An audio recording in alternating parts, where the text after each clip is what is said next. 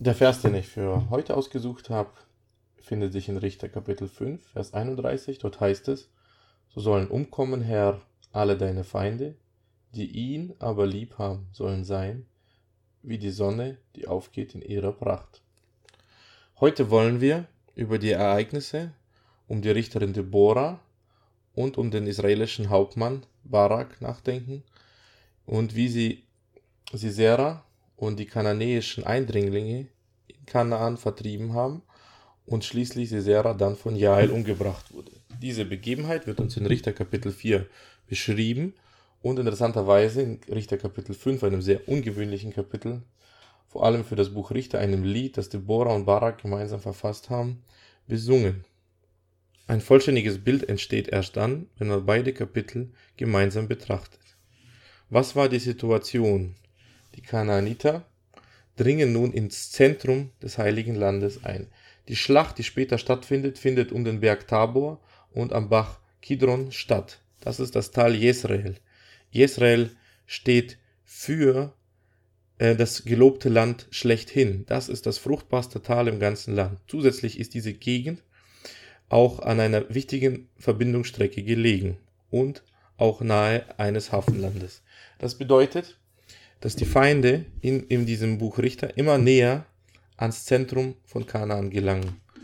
Also äh, letztes Mal haben wir uns Ehud betrachtet und da sind die Feinde nur bis Jericho, also an den Anfang des gelobten Landes, an den Anfang über den Jordan gekommen. Mittlerweile geht der Kampf ums Zentrum, um den eigentlichen Kern Kanaans. Wer Jezreel besitzt, besitzt eigentlich das Mark und Bein, besitzt diese Gegend, wo Milch und Honig wirklich fließt. Hinter diesem Konflikt passen dann auch wirklich die Namen der vorkommenden Helden. Deborah, der Name bedeutet Biene, Barak Blitz und Jael, die uns später begegnet, bedeutet Bergziege.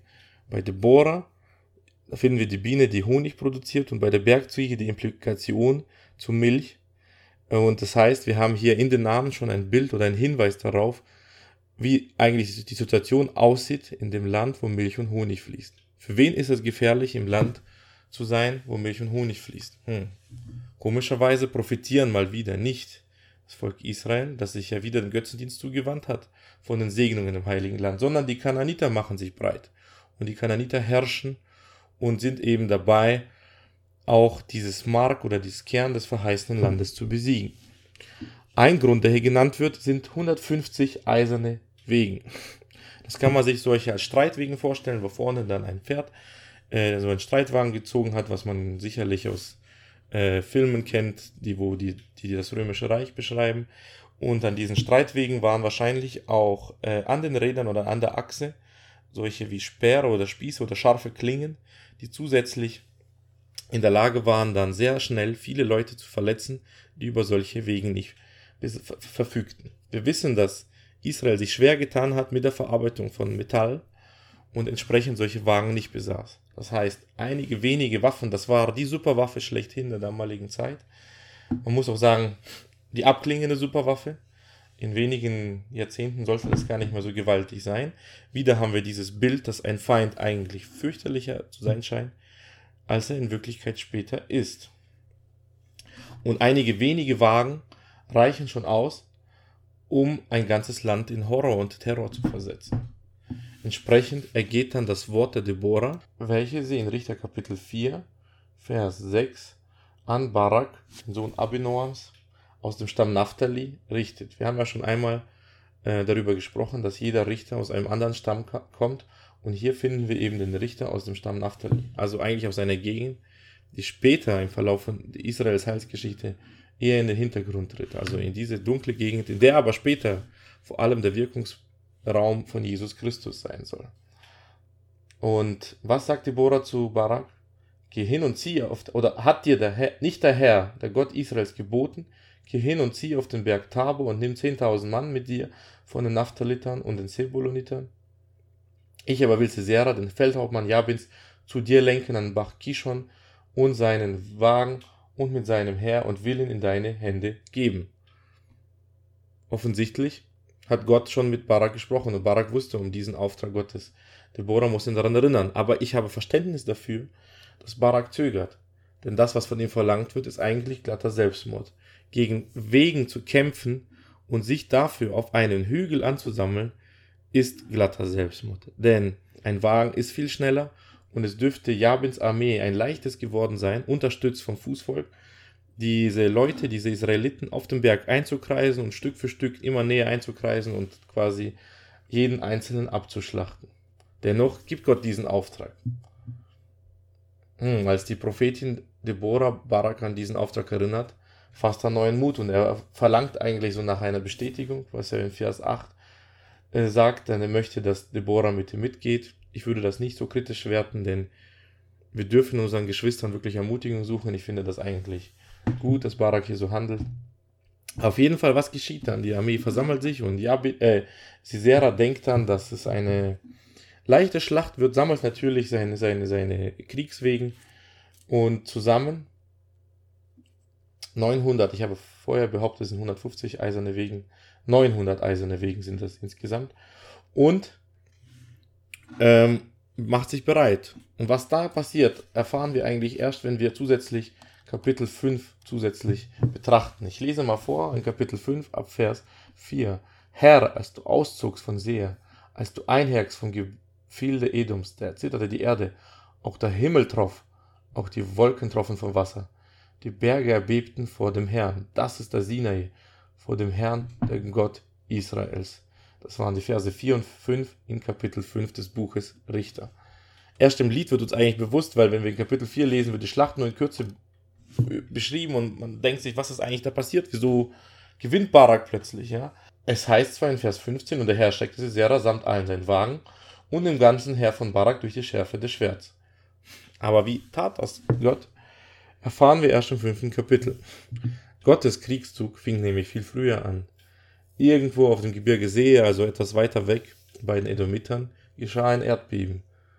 Dies verursachte zusätzlich verstärkt durch, durch ähm, einen unerwarteten Regenguss, sonst hätte sich Sisera nicht gewagt, mit seinen Wegen in der Nähe eines eher schmaleren, kleineren Baches eine Überschwemmung offensichtlich. Verstärkt durch Regen wurde die ganze Gegend matschig. Und das können wir uns gut vorstellen, dass es kaum etwas Schlimmeres für einen Streitwagen gibt als Matsch und Wasser und Regen und Erderschütterung. Plötzlich ist diese ganze Technologie nichts wert. Kein Wunder, ist Sisera nun gezwungen, zu Fuß zu fliehen. Und wohin flieht er? Sisera ist nun mal einer, der ähm, gerne weibliche Sklavinnen, offensichtlich als Sexsklavinnen, gefangen nimmt.